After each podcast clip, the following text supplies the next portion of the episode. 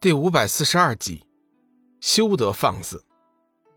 随着一声怒喝，白天仇的手中也不知在何时已经多了一把黝黑的鬼头刀，急速的砍了过来，威势惊人。休得放肆！明皇也不见做事，冷喝一声，整个人已经出现在了白天仇的面前。你是什么人？白天仇并没有逛窑子的习惯，自然不认识眼前的菲儿姑娘。刑罚之火尚未出手，他自然也无法认出明皇的身份。要你命的人，明皇不以为然。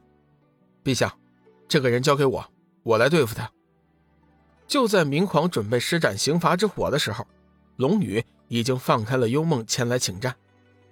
你不觉得我出手更快一些吗？明皇有些奇怪。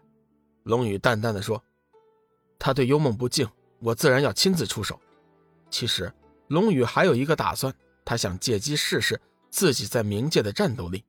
明皇点了点头，退出了战圈，和幽梦并肩站在了一起。来人，将这些逆贼全部给我拿下！白天仇感觉来人不好惹，急忙大喝一声，召集手下围攻。可是奇怪的是，白天仇大喊几声之后，现场并无一人出现。龙宇微微一笑：“呵呵，别喊了。”你的手下已经被我们灭了。原来，先前龙宇和明皇找到总督府的时候，由明皇出手，已经将他府上的手下全部焚烧。白天仇所处的位置是总督府的内堂，这里只有他和他的女人居住，侍卫、明神都不能擅入。前面的侍卫既然是已经身死，此刻哪里还会有人前来？你们究竟是什么人？白天仇脸色大变。能在悄无声息中干掉自己的上百个侍卫，就算是强如自己的力量，也不可能轻松完成。要你命的人，龙宇的回答和明皇如出一辙。哼，狂妄！白天仇狞笑一声，伸手一招，一团黑色玄光顿时出现在他的手中，正是那把鬼头刀。他嘴上虽然说是不屑，但是心里头却是十分的在意龙宇。先前那一招剑势，虽然是没有伤到自己，却也证明了龙宇的厉害。况且旁边还有一个不知名的高手，直觉告诉他，那个女人才是最厉害的角色。龙宇无法估量白天仇的力量，不敢存有丝毫大意。他心神一动，光能剑已然出现在手中，耀眼的光辉顿时照亮了周围几丈内的地方。好古怪的力量！以白天仇的见识，还无法知道原理，只是觉得龙宇的力量有些奇怪。哼，受死吧！毕竟白天仇绝技在身，心里虽然有些惊恐，但是还不至于失了分寸。他大喝一声，手中的鬼头刀散发出强大的煞气，气势磅礴，恍若浩瀚大海一般，让人根本无法抵抗。龙宇当然能明显的感觉到对方的气势，心中有些惊讶。此人修为之高，绝对和之前自己交手过的黑暗祭司有一拼。白天仇大喝一声，五指一弹，手中鬼头刀斩出一片黑色光雨，飞迹空中，照着龙宇的头顶落下。龙宇体内的力量流转，镇定心神，从容挥动光能剑，顿时剑气冲天，手中剑诀变换，射出冲天剑势，飞旋而出，竟将白天仇的黑色光雨尽数的击飞。剑气同时反卷，向白天仇扑去。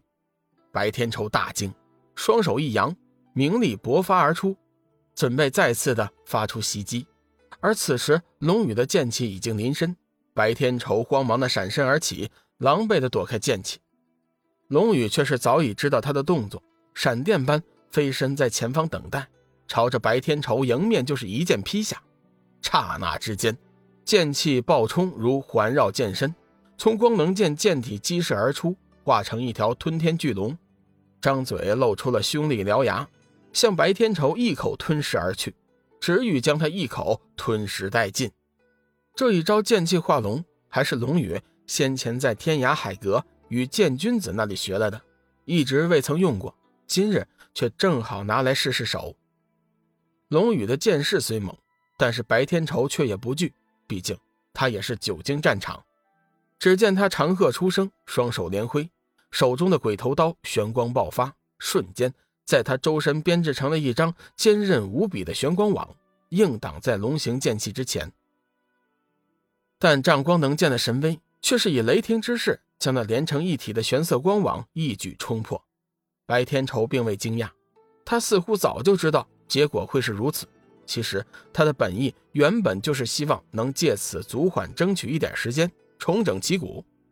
只见那龙形剑气快要近身时，他的身体轻轻一摆，身形顿时化作一道黑烟，陡然消失。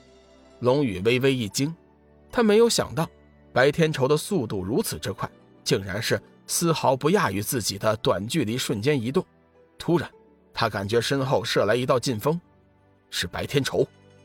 龙宇已经判断出了劲风的出处，他当机立断，不迟疑的回剑后击。只听“铮”的一声脆响，龙宇的身形前冲，白天仇后退，两人对击硬碰一起。原来，白天仇方才全力催动鬼头刀，硬跟龙宇对击了一下。毕竟，龙宇的光能剑其中蕴含了大量的九宅遗宝中的宝器，时至今日已经和神器一般，从品质上看。丝毫不输于斩日那样的神兵。白天仇的鬼头刀在冥界虽然还算有名，但是和诸界有名的天地神兵相比，却还是差了一些。所以在正面对撞之下，鬼头刀吃了暗亏，白天仇受力，整个人都踉跄后退。龙宇转身乘胜追击，手中剑诀一引，激起万千剑气，化成数十道剑芒，铺天盖地的。几乎将白天仇所有可能退却的方向封死了。